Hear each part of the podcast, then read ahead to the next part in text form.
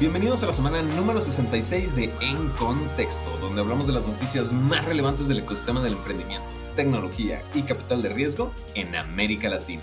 Como siempre, yo soy su anfitrión, César Miramontes, y no tengo muchos anuncios parroquiales que sacarles, vamos a entrar directo en materia, solamente avisarles que tengo una súper entrevista con el equipo de Fintual al final del programa, y pues definitivamente no se la pueden perder. Eh, de cualquier manera, vamos entrando directo en materia y es que nuestra primera noticia es Yumi, que completó la adquisición de la supera boliviana Yaigo. Eh, un saludo, Ariel. Eh, en algún punto nos tocó hacer un webinar con Ariel y su equipo.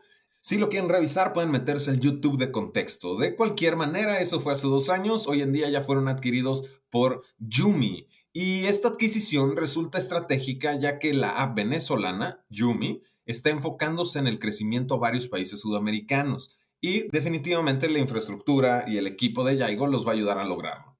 Nuestra segunda noticia es Vinco, que levantó 2.4 millones de dólares para su expansión regional. Angel Ventures lideró esta ronda de financiamiento con la cual la EdTech va a buscar expandirse en México y algunos lugares de Latinoamérica. Estamos viendo ya que hay planecitos de expansión. Me da muchísimo gusto ver que ya nos estamos quedando un poquito, ya no son las noticias cuando empezó el COVID de ahora tal empresa quebró. Ya mm, pseudo sobrevivimos algunos y ya nos estamos empezando a continuar con esos planes que se retrasaron un poco, ¿no? Entonces, Vinco se está expandiendo. Nuestra tercera noticia es Draper Signus, que lanzó un fondo de 50 millones de dólares para emprendedores tech de Latinoamérica. Tim Draper es uno de los inversionistas de este fondo que ha invertido en unicornios tecnológicos latinoamericanos como Satellogic y Shop. Por lo tanto, talento y conocimiento detrás hay. Fintual levantó 39 millones de dólares en una ronda liderada por Sequoia Capital. La fintech chilena va a gestionar 700 millones de dólares en activos para más de 72 mil clientes mediante inversiones pasivas, principalmente ETFs.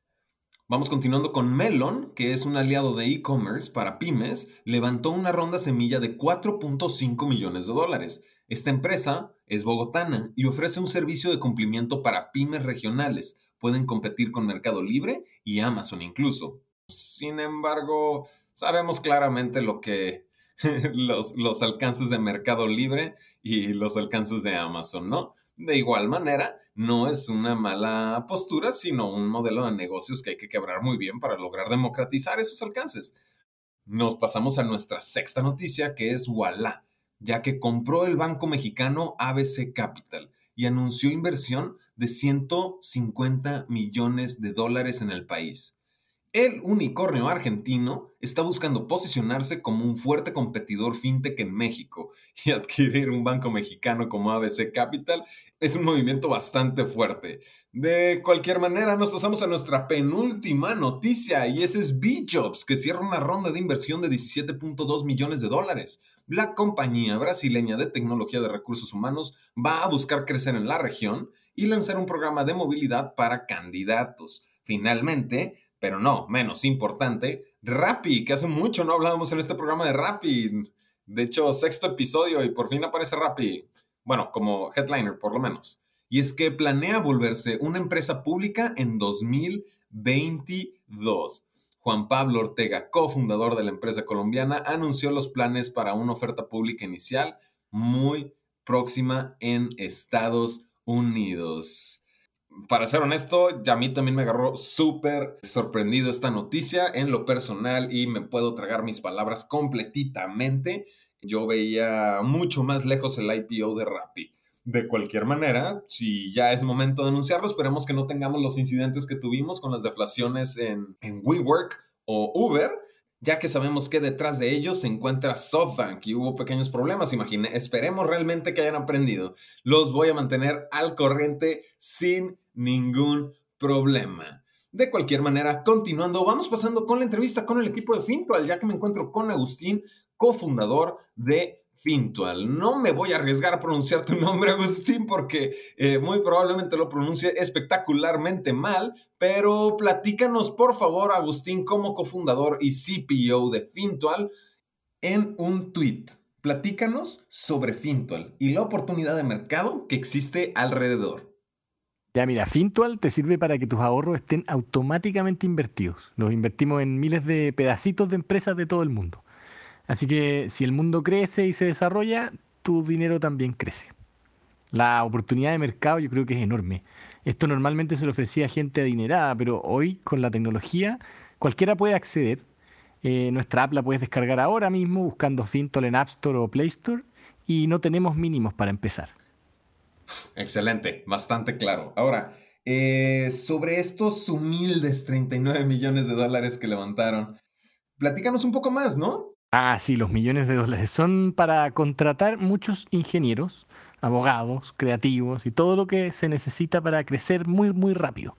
Queremos darle la posibilidad de invertir bien a todos los latinoamericanos lo más rápido posible. Bellísimo, bellísimo. Muchísimas gracias. Y ahora que levantaron capital, ¿qué sigue para Fintual? Bueno, ahora con el capital eh, queremos seguir creciendo, mejorando el servicio sobre todo en México, porque mm, eh, los mexicanos se merecen mejores alternativas para hacer crecer su dinero. Eh, queremos agregar funcionalidades, que la gente pueda ahorrar en grupo, ahorrar para sus hijos. Queremos hacerlo tan fácil que cualquier persona pueda disfrutar de no tener que ir a sucursales bancarias para depositar o retirar dinero, sino que lo puedan hacer todo desde una app. Va, perfecto. Entonces, ¿hacia dónde ves tú Cuéntanos un poquito para quienes nos escuchan con un poco menos de experiencia dentro del sector, eh, ¿hacia dónde ves tú el futuro del sector fintech? Mira, las fintech hoy día están ofreciendo los mismos servicios que ofrece la banca, pero de manera atomizada, o sea, separada. Em, creo que el foco y la tecnología les permite ofrecer un mejor servicio. Em, por ejemplo, hay, un, muy buen servicio de inversiones como Fintual, un muy buen servicio de pago, por otro lado, muy buen servicio de créditos. Pero creo que en el futuro vamos a ver que se van a reintegrar estos servicios financieros en conglomerados más grandes. Eso creo que es el futuro del sector fintech. Van a empezar a, volver a generarse eh, grupos de, que, que integren más soluciones. Bellísimo. Pues en ese caso, eh, te agradezco muchísimo, Agustín. De nuevo, ese fue el equipo de Fintual. Tuvimos presente al cofundador y CPO de Fintual, hablándonos un poquito más sobre el mercado fintech y la misma startup. Eh, de cualquier manera, no se olviden de tuitearnos eh, cualquier opinión, comentario, recomendación, lo que ustedes quieran en redes sociales. Las cuentas son arroba un más y arroba contexto guion bajo. Esas realmente fueron las noticias más relevantes del ecosistema del emprendimiento, tecnología y capital de riesgo en América Latina. Como siempre, yo fui su anfitrión, César Miramontes, y ahora sí estás en contexto.